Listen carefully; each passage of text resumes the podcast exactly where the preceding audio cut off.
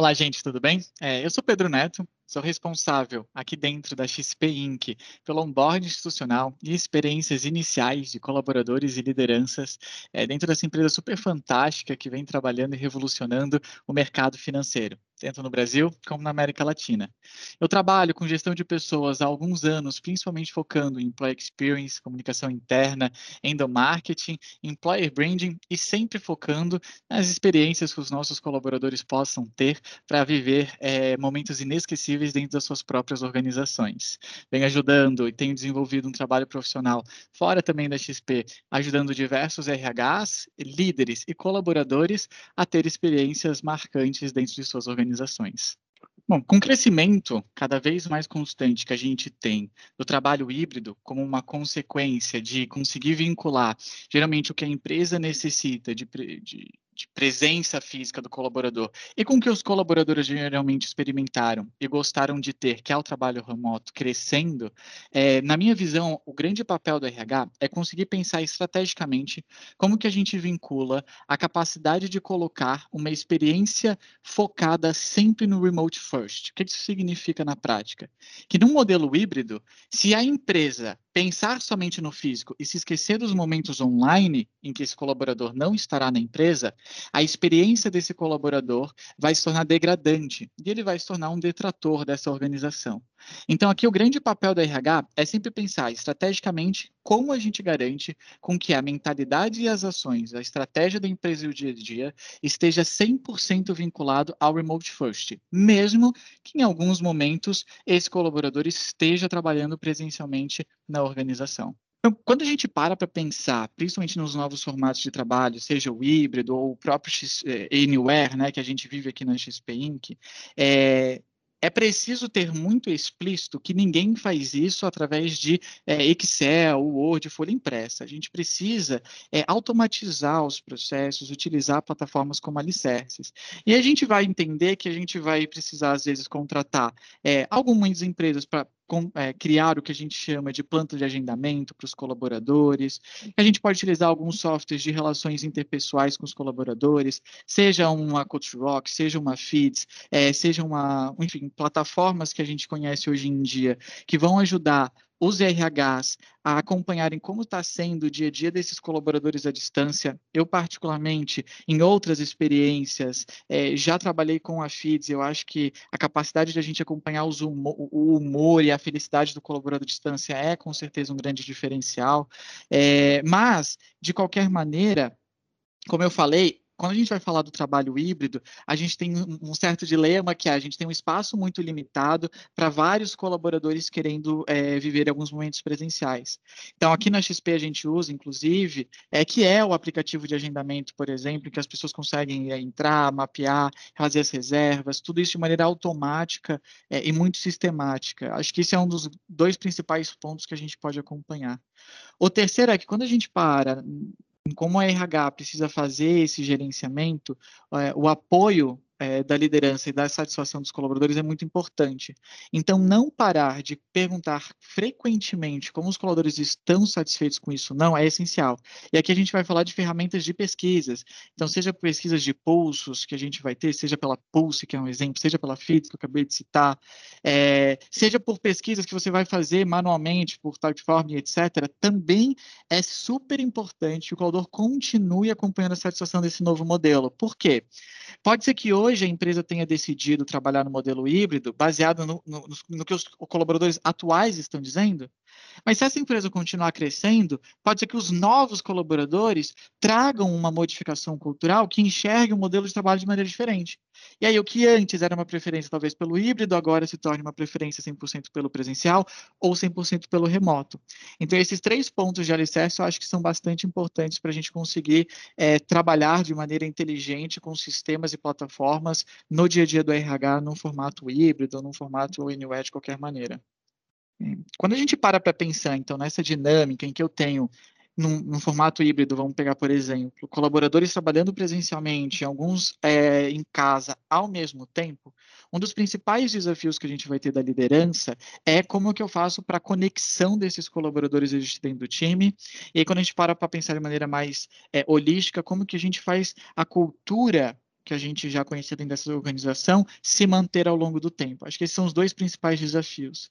É, e na minha visão, a solução aqui ela não é trivial, ela não é simples, ela demanda de bastante esforço da liderança de conseguir constantemente é, criar momentos online, criar momentos à distância que garanta a inclusão de todos os colaboradores, é aquilo que eu cheguei a comentar do remote first, então não adianta é, eu dizer que sou híbrido, mas todas as minhas experiências são pensadas no presencial. Em eu, por exemplo, viver um momento em que eu tenho uma reunião e aí é três pessoas que estão no escritório se tornam super amiguinhas porque estão lá fofocando um monte, é, mas as duas que estão em casa estão super desconexas e não estão por dentro do assunto, do que está acontecendo na empresa. Isso não é modelo híbrido efetivo, muito pelo contrário.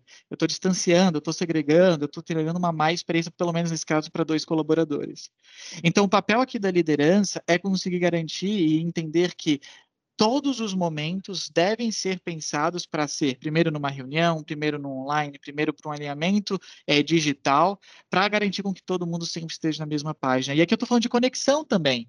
Qual é o problema de fazer um HH à distância? Nenhum. Qual é o problema da gente fazer um, um, um que a gente chama, lá, de um Word Café, em que a gente vai ter dinâmicas de facilitação, e super recomendo aí quem gosta de facilitar é, dinâmicas de interação e conexão a dar uma pesquisada sobre, mas fazer um Word Café para a galera se conhecer e trocar mais ideias. É, às vezes a gente acha que que o, o, online ele burocratiza né, as coisas, mas na verdade não. Às vezes é a gente que tem medo de se arriscar. Vou ser bem sincero para vocês. Eu, por exemplo, hoje trabalho na XP, eu nunca conheci meu time presencialmente.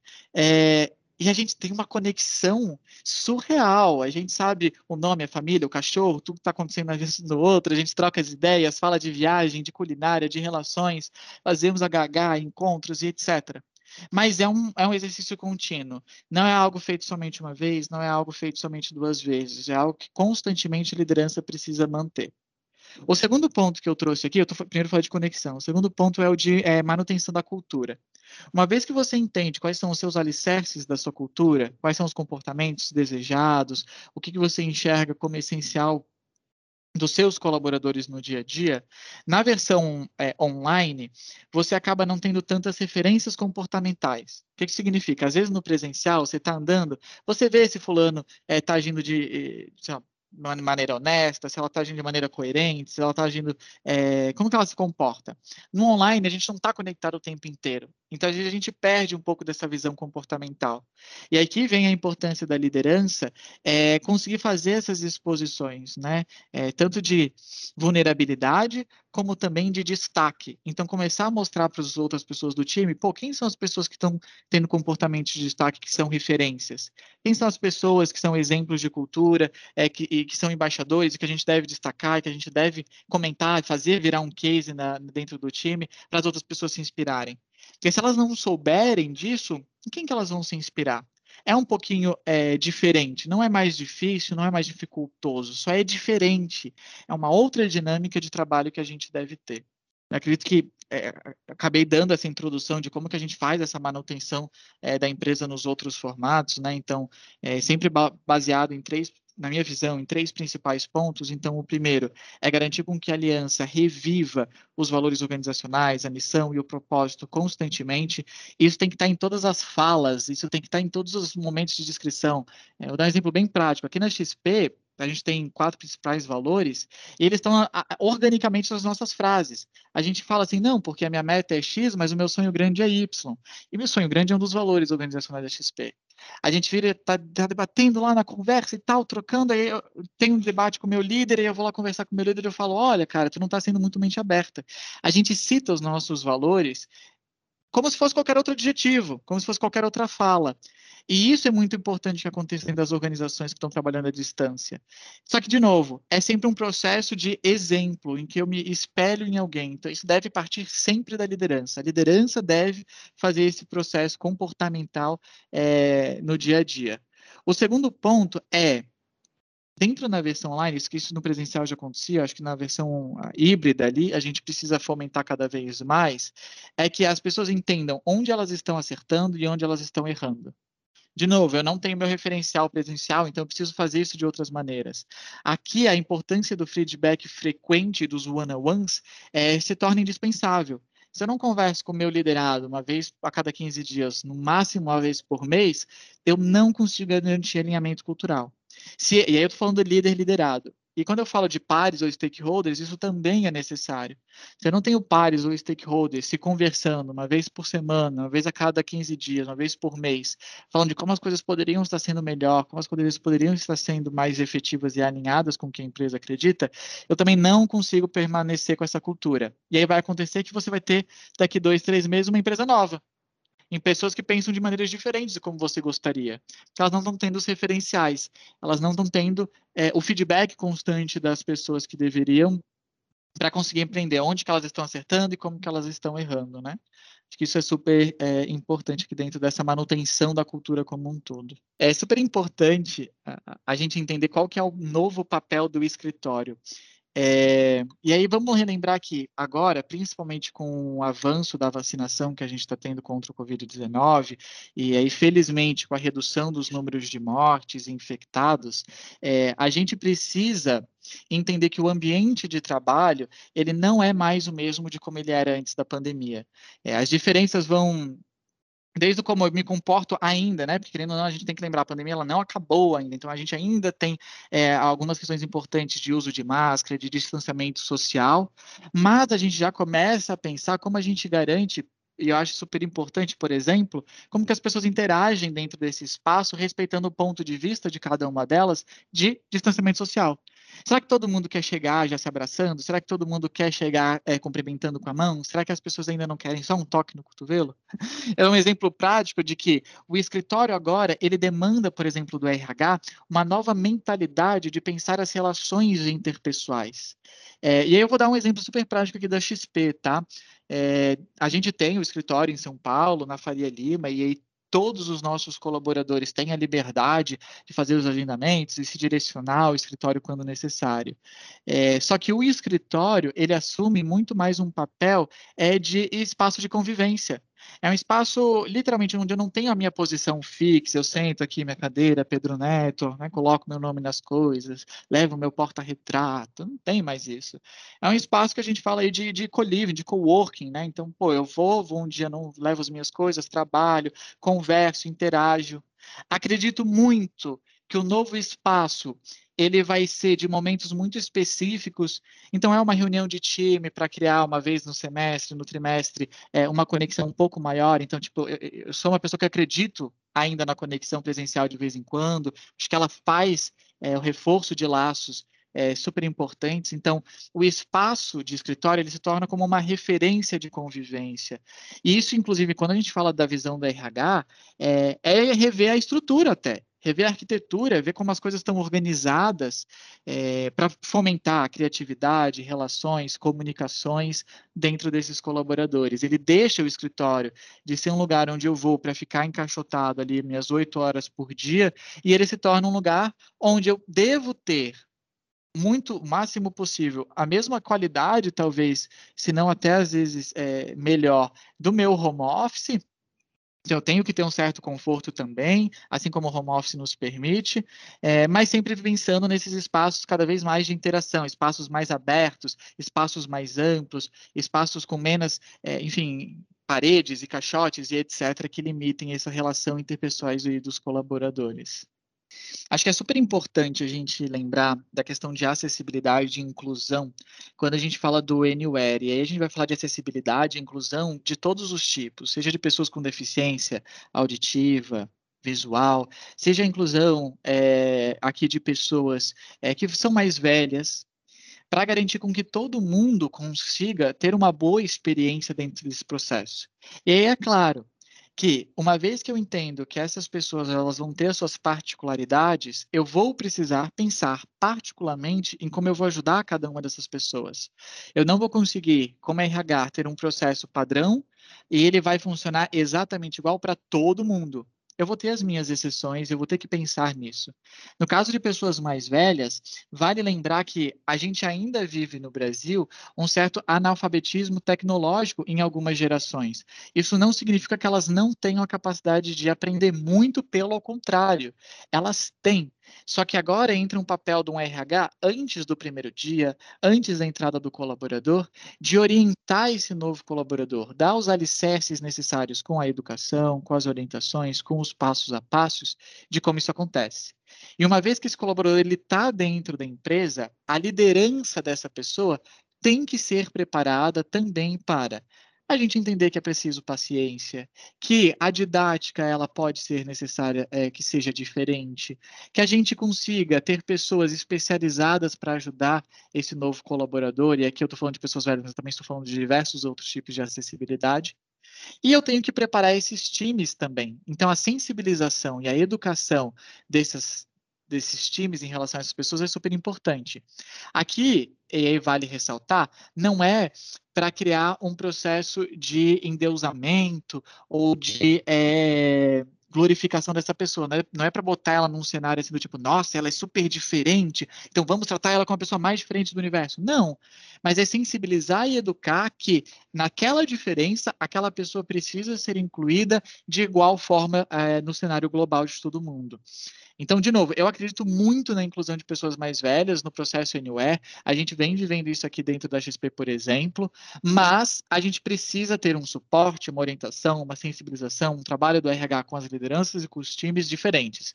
Não dá de adotar a visão de que vai ser exatamente igual porque não vai. E se você fizer igual, você não vai manter a satisfação e muito menos reter esse colaborador dentro da sua organização. Quando a gente fala do modelo híbrido, e aí ainda um pouco além, na minha visão, é, o cenário Anywhere, ele é um dos melhores que existe, e o Anywhere ele não significa 100% remoto. O Anywhere, ele significa do escritório, ele significa da casa, ele significa do coworking, ele significa de qualquer lugar. O colaborador decide. Não é a empresa é, dizendo, você vai obrigatoriamente tantos dias na sua, em casa, vai ser na terça, vai ser na quinta, vai ser das oito, vai ser das nove é sobre liberdade. Inclusive, a gente vem falando muito sobre como a gente trabalha com as novas gerações dentro do mercado de trabalho, e é, é uma geração que ela precisa, ela almeja, ela valoriza a liberdade. E aí, se ela não encontrar essa liberdade dentro da sua organização, ela vai procurar em outra. Isso é super importante quando a gente fala de retenção. Mas agora falando de atração, né, que eu acho que é o grande cerne da gente entender como que a gente é, atrai é, colaboradores num cenário em que há escassez de mão de obra global dentro desses novos modelos com certeza, por mais que haja uma certa escassez, principalmente nos mercados de tecnologia, por exemplo, o, o, o fato de você trabalhar com XP, é, desculpa, o fato de você trabalhar com NE ou com o próprio modelo híbrido já é um diferencial para você. Acho que isso é super positivo. Cada vez mais as pessoas vão procurar por essa flexibilidade, por essas empresas é, que, que oferecem isso. Eu mesmo estou em diversos grupos de RH e de pessoas, enfim, que buscam oportunidades, e a galera divulga a vaga, é sempre a primeira pergunta. É a distância ou é presencial? É a distância ou é presencial?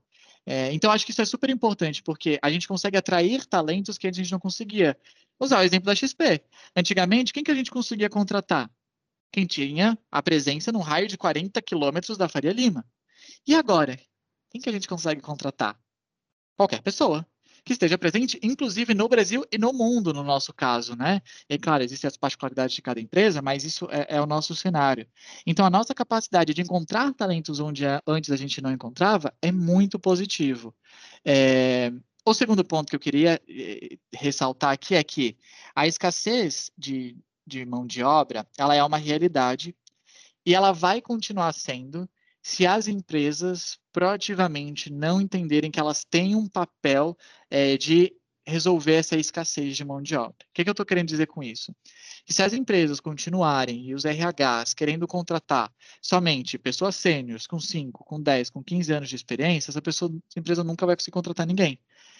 Então, é importante a gente começar a mudar para uma mentalidade de que a gente chama de juniorização das vagas e de formação dessas pessoas. Então, ok, eu vou trazer uma pessoa que tem menos experiência, mas eu vou investir na formação dela aqui dentro de casa é, para garantir com que ela é, seja um talento promissor dentro da minha própria organização. E aí, claro, eventualmente essa pessoa pode ser da sua empresa, a gente entende que isso pode acontecer de fato, mas é muito mais vantajoso você ter um talento que está aprendendo dentro da sua empresa do que você não ter talento nenhum, que é o que acontece quem busca somente aí, é, enfim, pessoas que não estão dentro do mercado porque estão escassas, né? É, entender que uma vez que você define uma vez que você define que o seu colaborador ele pode trabalhar de qualquer lugar do mundo, que é o caso da XP, é, você tem que estar preparado para isso. É claro que se dentro do seu cenário de organizacional você não está preparado para isso, você não tem como dar o suporte, você não tem como dar os alicerces tecnológicos, ferramentais de inclusão dessa pessoa, então que você é, esteja preparado para que caso aconteça isso não esteja alinhado com a sua política interna. No caso da XP, tá. A gente entende que os colaboradores podem trabalhar de qualquer lugar do mundo. E aí aqui novamente, acho que a postura da empresa deve ser sempre de alinhar o máximo possível é, como esse colaborador consegue ter a, a boas experiências. Vou dar um exemplo prático para vocês em questão de fuso horário. É, a gente tem alguns colaboradores que trabalham na Europa, alguns colaboradores que trabalham nos Estados Unidos, alguns colaboradores que trabalham em diversas, é, diversos países. A liderança dessas pessoas e o bom senso do próprio colaborador devem sempre andar em conjunto para garantir com que as operações aconteçam de fato. Aqui na XP, é, e como em muitas empresas, o que importa não é o horário em que você está trabalhando, mas é o quanto você está contribuindo para o time e as entregas da empresa. É claro que, essencialmente, em um ou outro horário, essa pessoa deve estar em encontros de time para a gente manter conexão, alinhamento e etc. Mas essa é uma responsabilidade do colaborador de entender que se ele está indo para um país em outro fuso, ele vai precisar trabalhar em alguns horários que estejam alinhados com o fuso do restante do time. É, mas é sempre que é importante reforçar, o gestor tem um papel aqui de inclusão, de garantir com que esses horários desses encontros também estejam melhor para esse colaborador que está trabalhando à distância. É, pô, é, até então eu trabalhava com um colaborador no meu time que estava na Alemanha. Fazia sentido a gente marcar as coisas é, aqui a uma hora da tarde, ah, desculpa, às cinco horas da tarde aqui do Brasil? Não, era muito tarde para ele. Se a gente aqui no Brasil tem a possibilidade de marcar essa mesma reunião às 10 da manhã, por que, que a gente não faz isso? E aí garante com que ele consiga participar de maneira tranquila. Bora fazer isso então. E foi o que a gente fez. Então, de novo, aqui é sempre um, é, é um toma lá da cá, tanto do lado da empresa como do bom senso do colaborador, de conseguir ele entender que se ele está indo para um outro país, ele vai precisar trabalhar alguns horários específicos que não estejam coerentes necessariamente com o horário diurno ou etc. E a empresa tem que tentar o máximo possível adequar isso para garantir com que a gente consiga ter inclusão e conexão de todo mundo dentro desse novo cenário. A gente começa a entender que cada vez mais as empresas estão demandando pessoas que sejam referências e especialistas dentro das suas áreas. Em contrapartida, a gente identifica é, então a gente tem um aumento de demanda, né? As empresas estão querendo cada vez mais pessoas que sejam referências, que sejam pessoas as melhores dentro do mercado, todo mundo quer aquele grande talento, sucessivamente. Em contrapartida, em muitas, e eu não estou falando só do Brasil, a gente vai falar isso no cenário global, a gente nem sempre tem os incentivos necessários governamentais para fomentar a educação, a formação e a especialização dessas pessoas. A gente tem é, muita demanda e pouca oferta qual que eu vejo então que é o futuro do trabalho é, para os próximos anos, enfim, é um trabalho de algumas décadas, né? É, uma eu já dei um spoiler, então acredito muito que as empresas elas vão precisar cada vez mais assumir um papel de formação, de educação, de é, é, literalmente garantir com que as pessoas tenham as oportunidades necessárias para é, se aprender, estudar e se especializar. Então, cada vez mais acredito que as empresas vão ter esse papel. A empresa que não entender esse papel, ela não vai conseguir manter é, um ritmo de crescimento com os talentos necessários para isso acontecer. O segundo ponto é que quanto mais a gente enxerga o cenário de diversificação mundial, a gente entende que a diversidade é uma pauta essencial para o sucesso. É, a gente vem falando muito das empresas é, infinitas, né? Então, empresas que, mesmo quando estão no seu auge, conseguem se, se manter reinventando, inovando e crescendo. A gente já sabe hoje, seja pela Roth Lorenzo, pesquisadora alemã, seja pela McKinsey, trazendo diversos dados, que empresas mais diversas são empresas mais inovadoras. Então, veja que eu tenho uma necessidade de ser uma empresa inovadora, e para ser inovadora, eu preciso de equipes diversas. Então, com certeza, um dos pontos do futuro do trabalho é a o trabalho ativo de diversidade de pessoas dentro dos times. E por que eu digo ativo? Porque a gente entende hoje que, organicamente, a diversidade, ela infelizmente ainda não acontece em cenários globais. Então, as empresas precisam trabalhar ativamente para que isso aconteça. É, seja tendo metas, seja tendo objetivos é, de fato, seja planos de ações, orçamentos, para que a diversidade seja uma pauta é, muito latente dentro dessas organizações. Então, acho que, assim, esses são os dois principais pontos. É claro que vocês podem ter visto que dentro desse esse cenário de futuro do trabalho, eu não citei especificadamente o modelo desse trabalho, então se ele vai acontecer Y, se ele vai acontecer XP, Anywhere, etc. Muito por tudo que eu já falei. Acho que vai depender de cada uma das vertentes em que a empresa entende como seus colaboradores demandam isso de maneira global. Mas acho que a gente já vem acompanhando um cenário que, com certeza, cada vez mais os colaboradores vão demandar é, um trabalho anywhere ou, no mínimo, híbrido. É, o RH ele não tem uma missão fácil nesse futuro do trabalho. Veja a bomba que eu acabei de soltar no sentido de entender que a gente precisa mudar a mentalidade de muita gente sobre como a gente forma pessoas e como a gente é, traz pessoas para as empresas. Então, o RH, cada vez mais, ele vai deixar de ser uma pessoa que ele pensa. E a gente já vem falando muito sobre isso, acho que isso é, só, é, é, mais um adendo, né? Ele vai deixar de ser uma pessoa que pensa somente num escopo de, é, que a gente chama de, às vezes, departamento pessoal, ou somente como é que eu faço avaliações de desempenho, e ele precisa ser uma pessoa multidisciplinar. O RH precisa ter uma visão de negócio global, visão financeira, visão de marketing, visão estratégica é, específica dentro do, da sua realidade de negócio, ele precisa entender e, e ter habilidades de uma série de hard skills analíticas, de ser é, guiada por dados num cenário específico. Então, o RH, ele tem essa missão de se tornar cada vez mais multifacetas, para que cada vez mais ele consiga se tornar estratégico. Por quê? E aí, é só olhar qualquer cenário, né? Pô, se eu tenho uma pessoa que ela é estratégica, ela não entende só de uma coisa, ela entende de várias. Porque se ela entende de várias, ela consegue ter o que a gente chama de visão holística. E visão holística é um dos pontos que mais ajuda uma pessoa a ser estratégico. Então, o RH estratégico, ele é um RH guiado por dados, com visão de negócio, alinhado com a estratégia de crescimento comercial e financeiro da empresa, que entende de habilidades aí de, a gente fala muito sobre aquisição, employer branding, estratégia de comunicação que estão vinculadas com marketing, assim sucessivamente não está fácil ser cada vez mais o RH desse novo cenário do futuro, tá? Acho que a gente vai ter que cada vez mais é, investir em autoeducação, autoconhecimento, autoformação. Acho que quem estiver ouvindo aqui está é, de parabéns a princípio por já estar é, se dedicando é, nesse cenário, mas é um trabalho contínuo. A gente não vai conseguir mais ficar estagnado, é, enfim, falar, não, putz, estudei isso aqui cinco anos atrás e, e, faz tempo que eu não, não faço nada. Não, vai ter que fazer. E todo ano, todo semestre, todo mês, você vai ter que estar tá buscando é, cada vez mais especializações, formações e conhecimentos para ter visões diferentes de mundo. Então, assim, gente, obrigado por ter ouvido até aqui. Espero que é, esses poucos minutos aí tenham ajudado vocês com alguns insights, com alguns pontos de reflexão. É, de qualquer maneira, se tiver ficado alguma curiosidade, algum ponto de troca de ideia, quiser, enfim, fazer bens no geral, é, fico super à disposição no meu LinkedIn.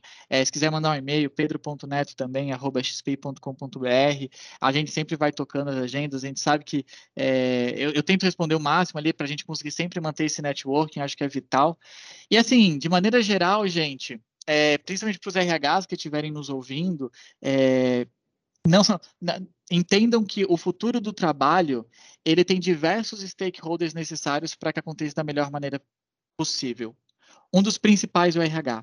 O RH é um dos maiores agentes de transformação que a gente tem dentro do mercado de trabalho. É um RH negociador, é um RH que sabe, é, é, que não abaixa a cabeça, mas que entende do, do que está falando, vai atrás disso e consegue mostrar para as outras pessoas a importância da sua visão.